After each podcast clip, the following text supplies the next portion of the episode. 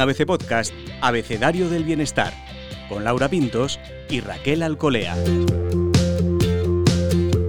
Sé que tengo cuestiones que enfrentar, que cambiar, que resolver. Las voy postergando, me distraigo con otras cosas y a veces tampoco me parecen tan importantes. Tengo otras cosas buenas y nadie está del todo bien, ¿no? Algún día, cuando me vea en un mejor momento, cuando pueda, me pondré con ellas, por supuesto. Además es lo que me ha tocado también y, bueno, y punto. Estar mal, en cierto punto, es normal. ¿Te sientes identificada con esto? ¿Puedes responder con sinceridad a la pregunta ¿Estás bien? Soy Laura Pintos y en este episodio del podcast Abecedario del Bienestar, Raquel Alcolía y yo abordaremos esta situación. ¿Qué es estar bien? ¿Por qué estamos mal pero no lo abordamos ni lo resolvemos? qué podemos aguantar y qué nos supera, cómo y por qué debemos buscar la manera de solucionar todo esto aunque cueste o aunque duela. ¿Merece la pena? Nos ayudará en esta tarea Úrsula Calvo, coach y experta en inteligencia emocional, presidenta de la Asociación Española de Instructores de Meditación y Mindfulness, maestra certificada de meditación del Centro Chopra de San Diego y empresaria. Bienvenida Úrsula al podcast de ABC Bienestar. Es un gusto tenerte aquí. Muchas gracias. Un gusto también para mí. Tú dices eh, esta frase de que estamos, que nos ha gustado mucho Raquel y a mí, estamos sobreviviendo en lugar de viviendo. Es una frase dura, que impacta, ¿no? Y uno dice, no, pero luego se queda pensando. Nos preguntamos, pero no se trata también de sobrevivir, de hacer lo que uno puede con lo que la vida le presenta, con las dificultades que hay, de adaptarse.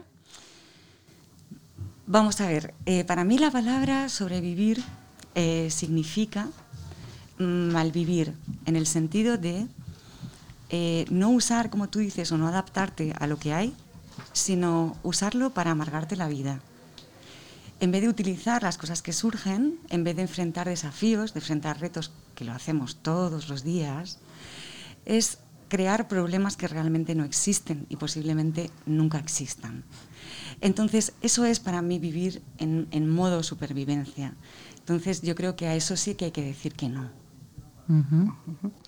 Además, lo habitual, Úrsula, es que vivamos, eso también lo sueles decir a menudo, o en el pasado o en el futuro. ¿Por qué nos cuesta tanto vivir en el presente entonces? En realidad, en el presente vivimos, porque no podemos vivir en otro momento, porque no hay vida más allá del momento presente. Lo que pasa es que hay una parte de nuestra mente que, no lo sabe o lo ha olvidado. Y entonces quizá eh, esto tenga que ver con algún mecanismo de supervivencia que hiciera falta al ser humano en el pasado, cuando todo eran peligros constantes y necesitabas estarte anticipando a cualquier cosa mm. que pudiera suponer un peligro para tu vida.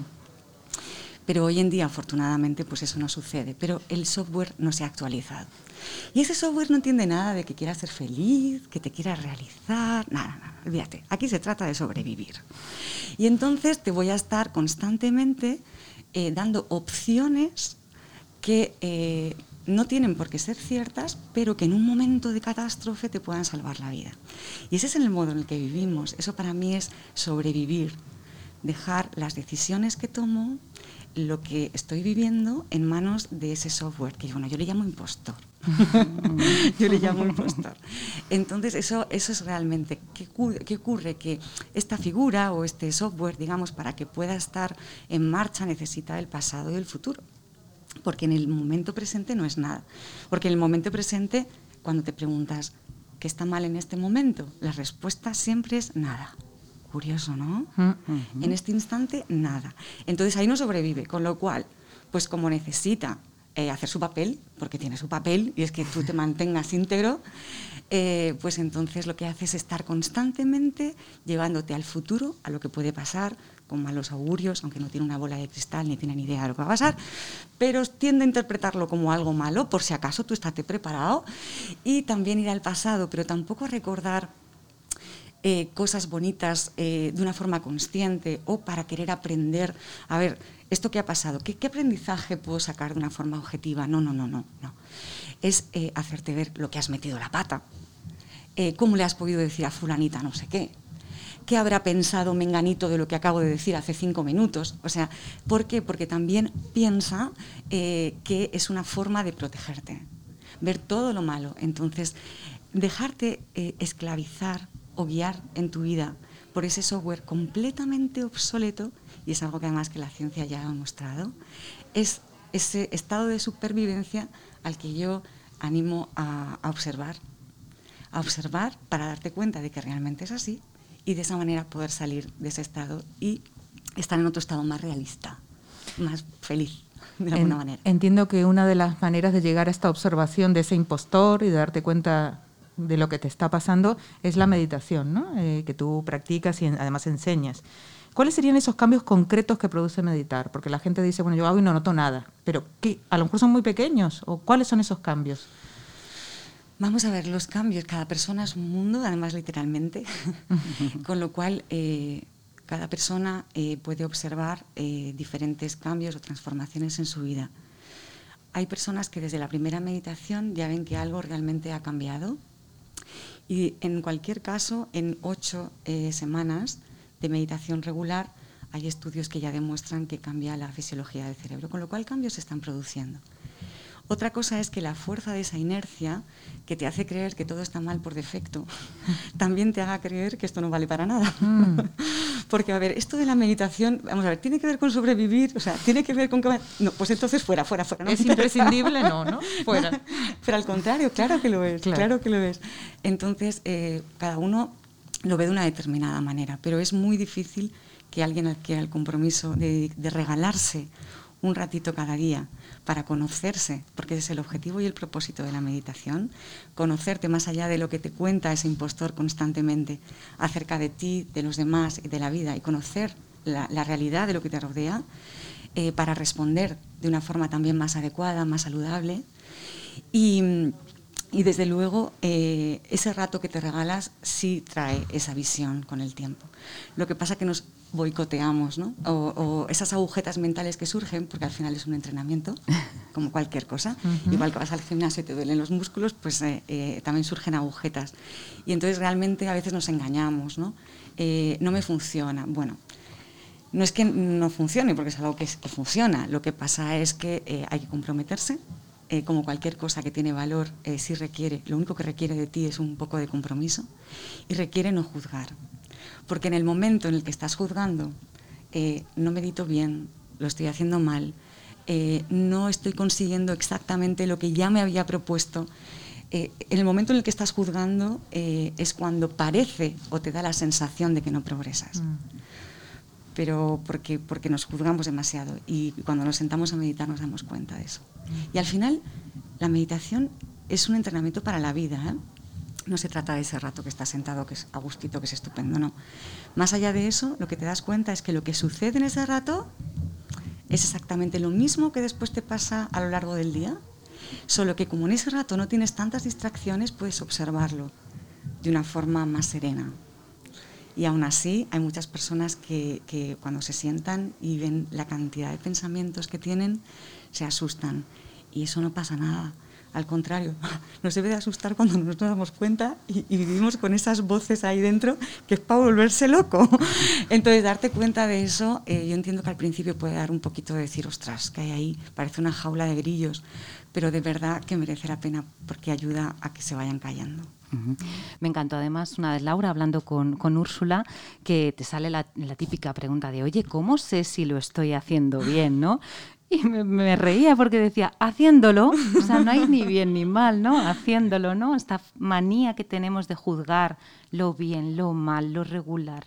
¿Cómo lo podemos vencer eso? Bueno, lo primero no intentando vencerlo. Esa es la trampa. La trampa es, ¿cómo hago para aplacar mi mente? ¿Cómo hago para callar mis pensamientos? ¿Cómo hago para dejar de pensar? Mm. No hagas nada porque no lo vas a conseguir. Mm. Entonces, en realidad has de conectar con esa parte de ti que no lucha contra nada que sucede, porque es la que tiene el poder. Porque la, parte de tu mente que está luchando con tu mente es la misma. vale, entonces hay que salirse de ahí. Con lo cual, la única manera es no pretender nada. Eh, lo más difícil aquí es que lo único eh, que se pide es adoptar la postura de simple observador. No hace falta más, fíjate.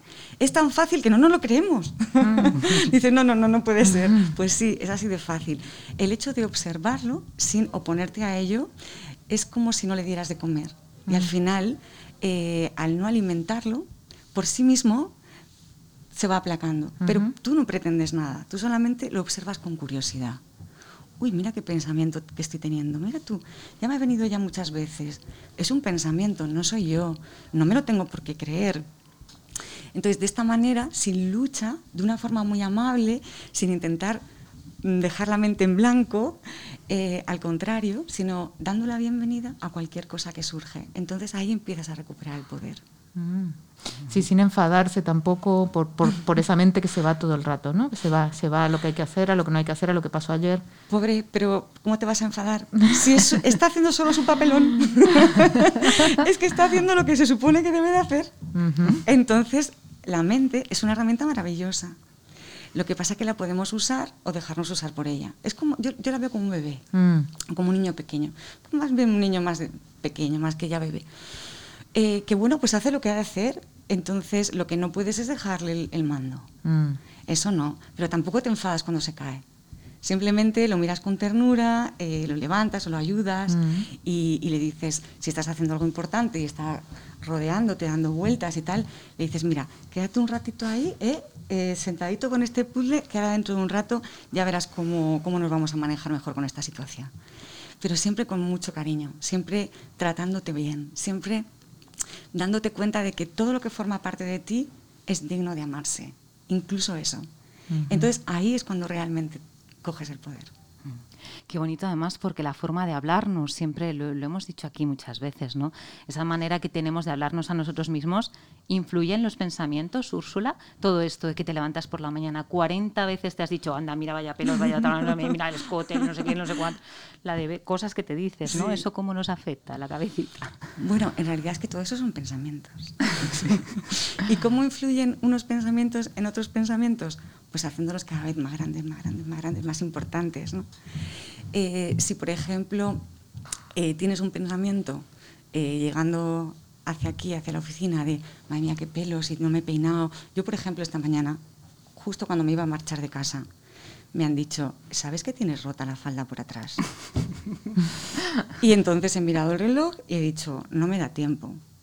Pues tú imagínate que yo en ese momento cojo y no observo ese pensamiento de, madre mía, ¿cómo me voy a presentar con estas personas tan elegantes y maravillosas con la falda rota?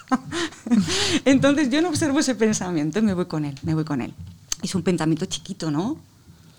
Entonces ese pensamiento alimenta al siguiente y el siguiente es, vas a parecer un desastre.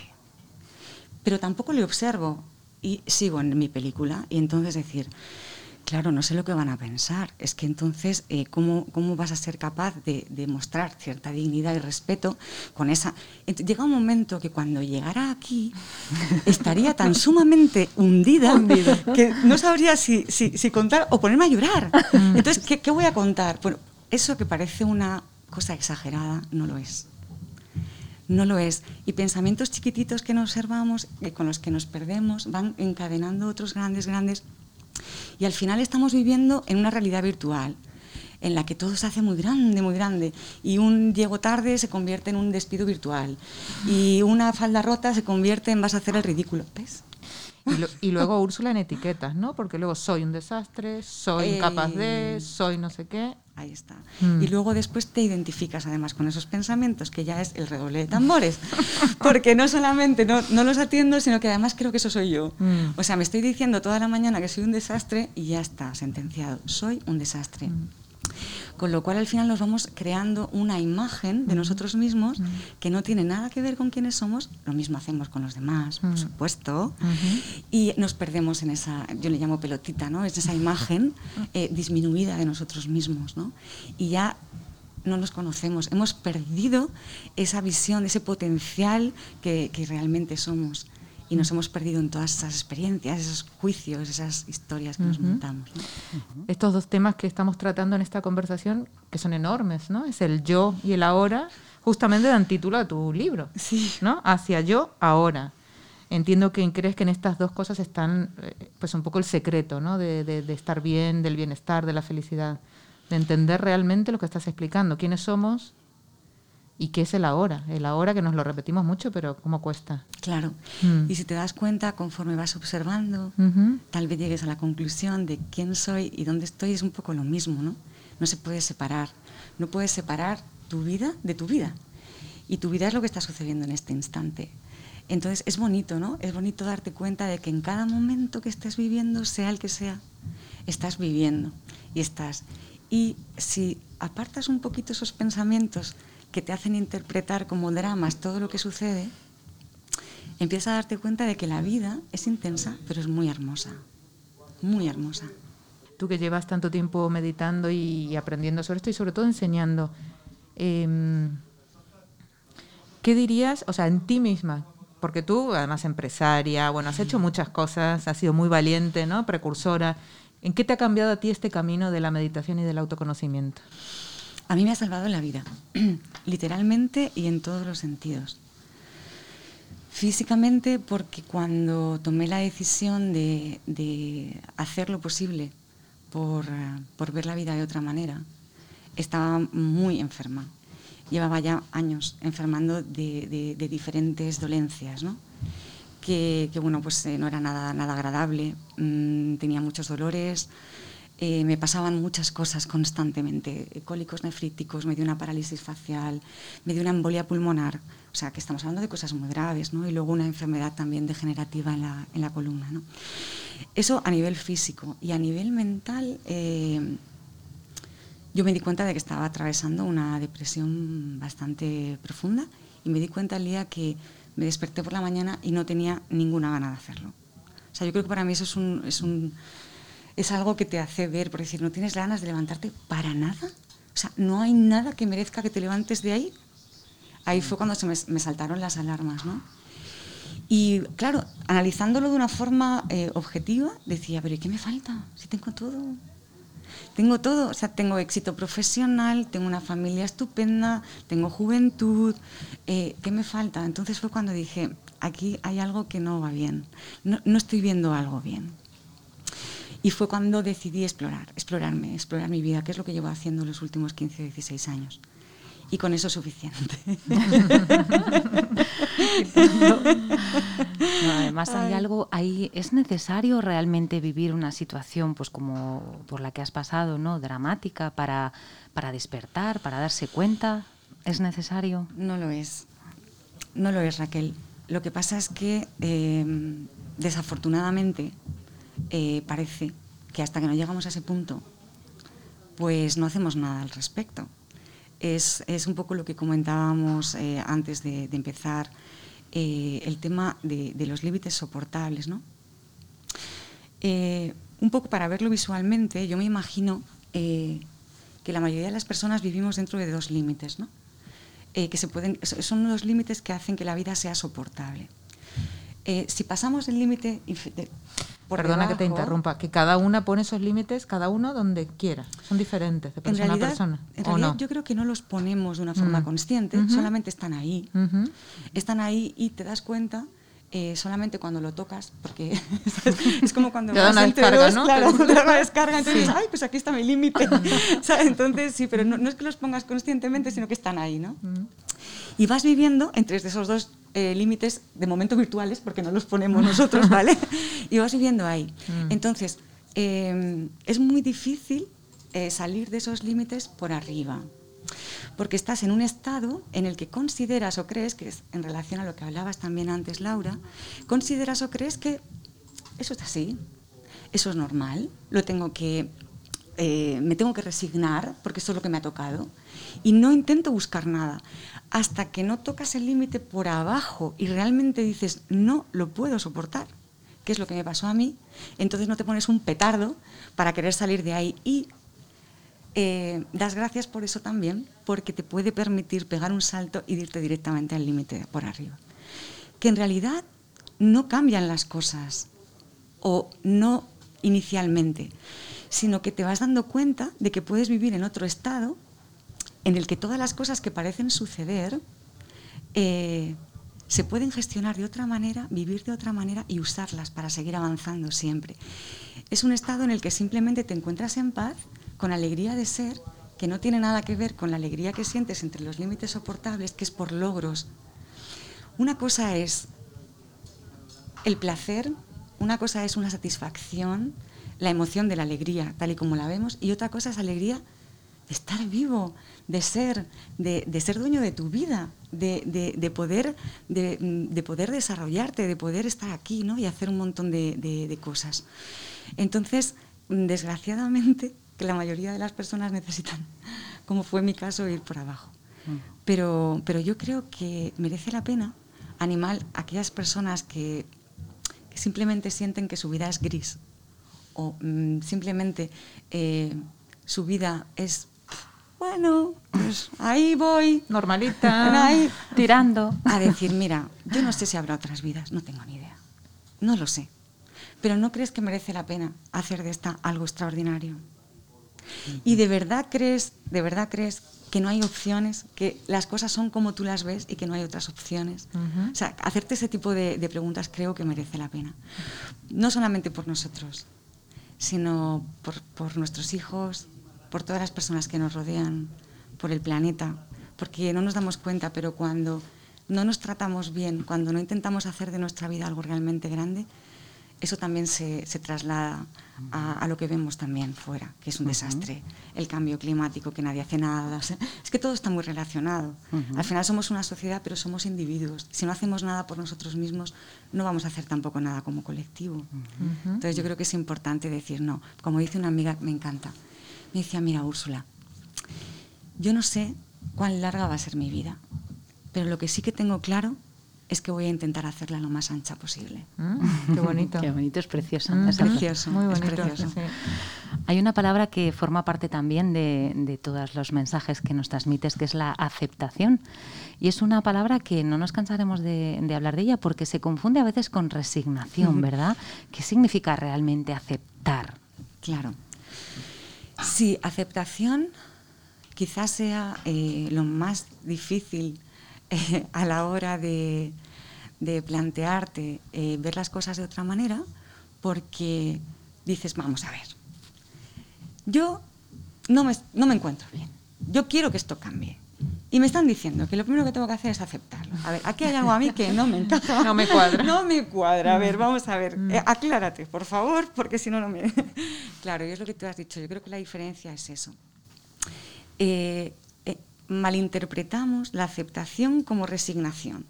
Y es justo lo contrario. Resignarse es, esto es lo que hay y esto es lo que me toca y me aguanto, mm. ¿vale?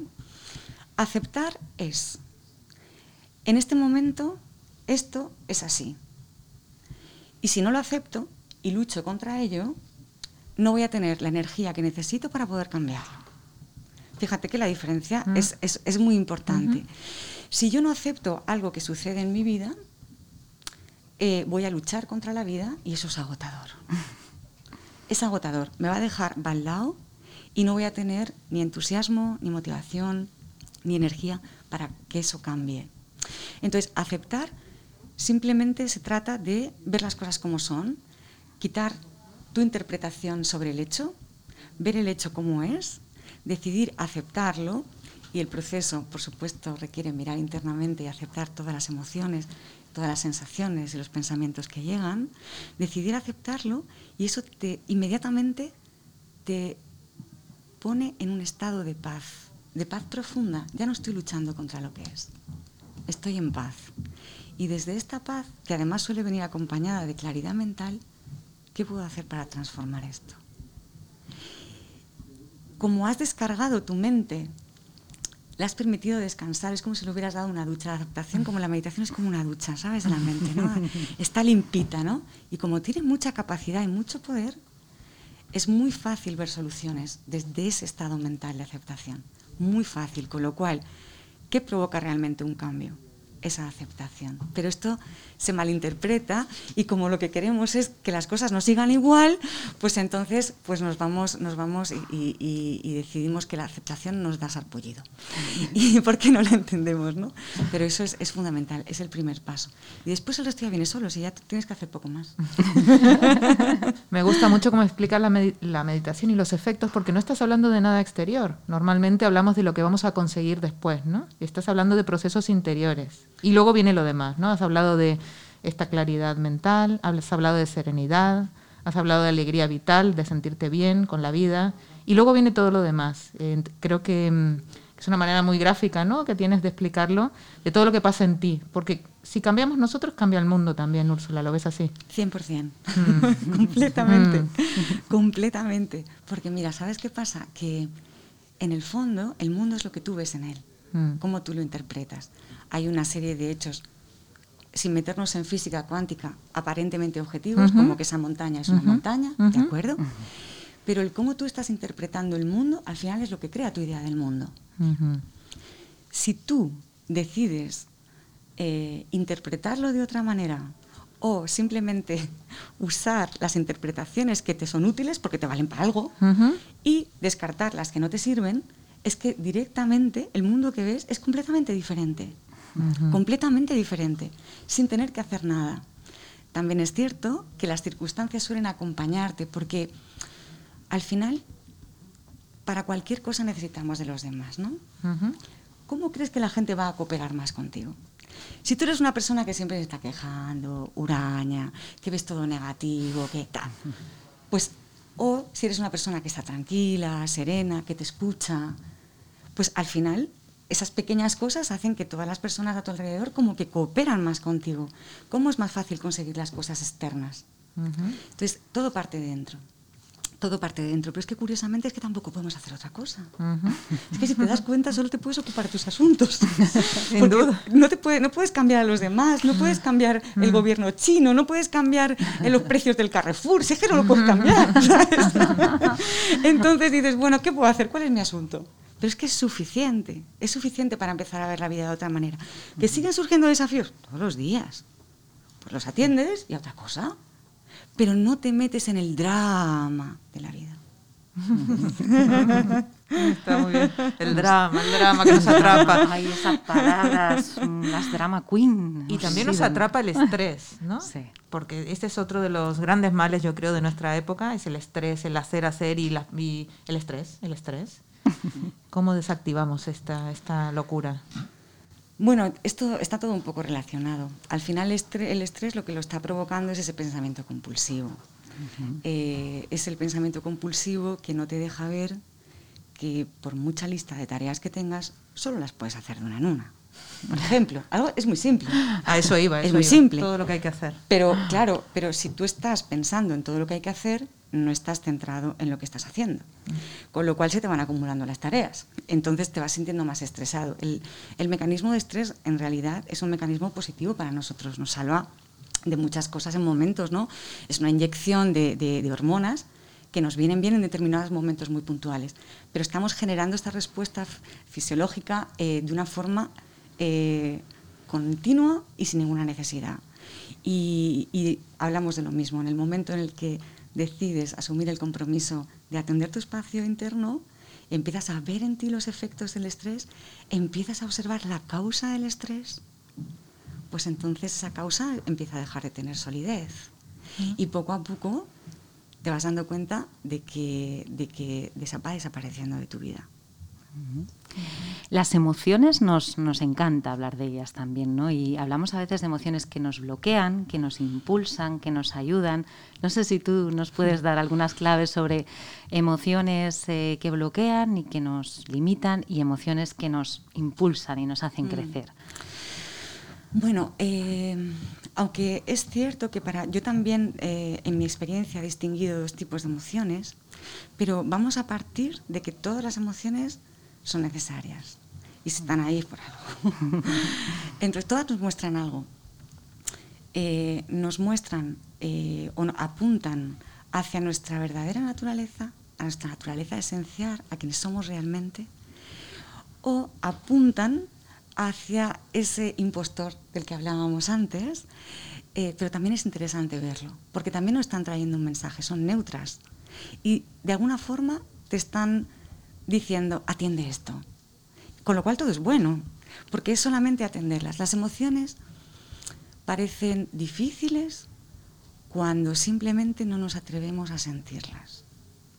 En el momento en el que perdemos el miedo a sentir las emociones, incluido el miedo, cuando hacemos las paces con ellas, incluida el miedo, entonces podemos permitirnos sentir cualquier cosa, escuchar el mensaje, actuar si es preciso y no hacer, como tú decías, una situación de bloqueo con ellas.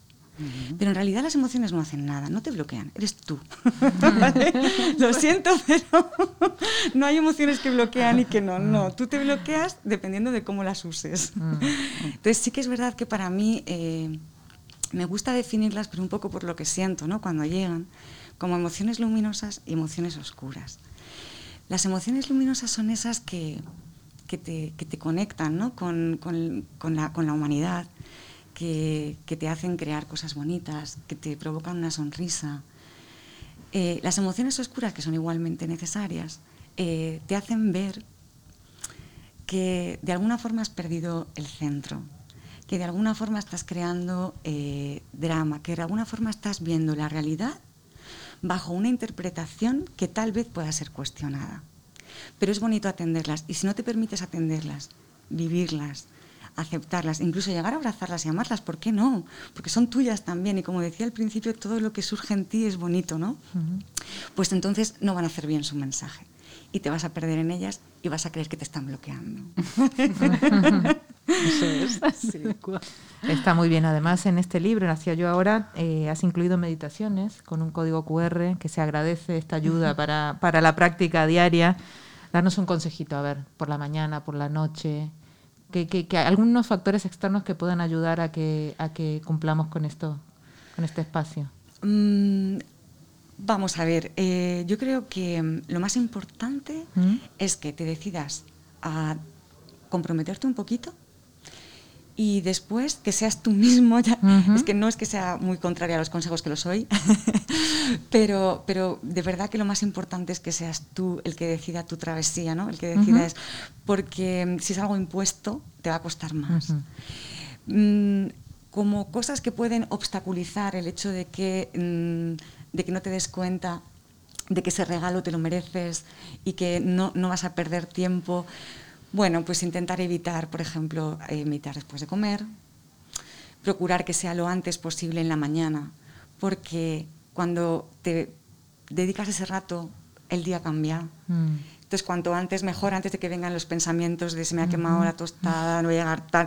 Si puede ser antes de ese... De, entrar en, el, bucle, en, la vorágine. Porque entonces dices, bueno, conecto con mi presencia y entonces puedo mantenerme ahí eh, más tiempo, ¿no? Y, la verdad es que poco más, evitar después de ejercicios intensos, pero es, da igual. O sea, quiero decir, llega un punto en el que te das cuenta que lo único importante es tu intención. Es decir, me voy a sentar y, quiero regalarme esto. Que no sea una obligación más de agenda, que me voy a agendar, a ver a las 7.30. No, o sea, que sea algo más, decir, igual que, a ver, cuando te das un baño de sales, por ejemplo que es que estás que lo gozas ya cuando desde que te llega el pensamiento, ¿no? Y me voy a poner agua calentita y me voy a poner no sé qué tal, pues realmente tomártelo así, como, como, como, un, como un regalo. Y que no siempre lo vas a disfrutar, eh, no pasa nada. Eh, tampoco, esa es otra de las agujetas o de los errores también que a veces podemos cometer, el creer que vas a estar siempre a gustito, porque también es verdad que yo lo expongo así porque llevo 15 años meditando, mm. pero al principio quizá no sea siempre a gustito. Pero es que tampoco lo hacemos para, para, pasar un buen rato, para eso hacemos otras cosas. Lo estamos haciendo para domar la mente y que después tengamos o disfrutemos de más buenos ratos. Entonces a lo mejor es simplemente observar algo neutro. Hay veces que a lo mejor notas que tienes un poquito de ansiedad, pues bienvenida sea, la, la ves. Y sobre todo, lo más importante, que no hay una meditación buena o una mala. Todas son buenas, todas te dan lo que necesitas y que, y que de verdad, de verdad eh, merece la pena. Bueno, bueno, bueno, bueno. Sin palabras, mm. sin palabras. No das consejos, pero los das muy bien. es verdad. Es verdad. Además, eh, nosotros cuando suele finalizar un poco la, sesión del podcast y tal, hacemos como un resumen de todo, ¿no? Laura, como ves, me faltan, me faltan, folios. para, mm. para... Es como una máquina de ideas, de, frases maravillosas que, que sería muy difícil elegirlas. Te voy a hacer un camino por este viaje que, al que nos has invitado. Y bueno, nos cuentas que sobrevivir es malvivir. Cuidado que creamos problemas que no existen. Nos invitas a que no dejemos las decisiones en manos de ese impostor al que llamas, ¿no? Ese software que, que quiere controlarlo todo que meditar, oye, siempre, siempre que meditamos lo hacemos bien, que no hace falta juzgarnos, ¿no? Y que para frenar esas agujetas mentales hay que comprometerse y hay que meditar sin juzgarse. Me encanta la frase de la meditación es un entrenamiento para la vida y que no caigamos en la trampa porque la única manera de, de meditar bien, perdón, es adoptando la postura del observador. La mente es una herramienta maravillosa, nos dices, pero no podemos dejarle el mando. Así que cuidado con esos pensamientos pequeños que se pueden convertir en grandes, hacer que nos identifiquemos con ellos y de repente nos creamos que, por ejemplo, somos un desastre. Así que bueno, eh, observemos quiénes somos, dónde estamos, atención a los límites soportables aceptemos la vida tal como es, a partir de ahí podemos encontrar soluciones y sobre todo, lo que es maravilloso, Laura, que merece hacer de esta vida algo extraordinario, ¿no? Muchas gracias, Úrsula. Muchas gracias a vosotras, ha sido un placer. Igualmente. Compartir este ratito. Hasta la próxima, bienestarios.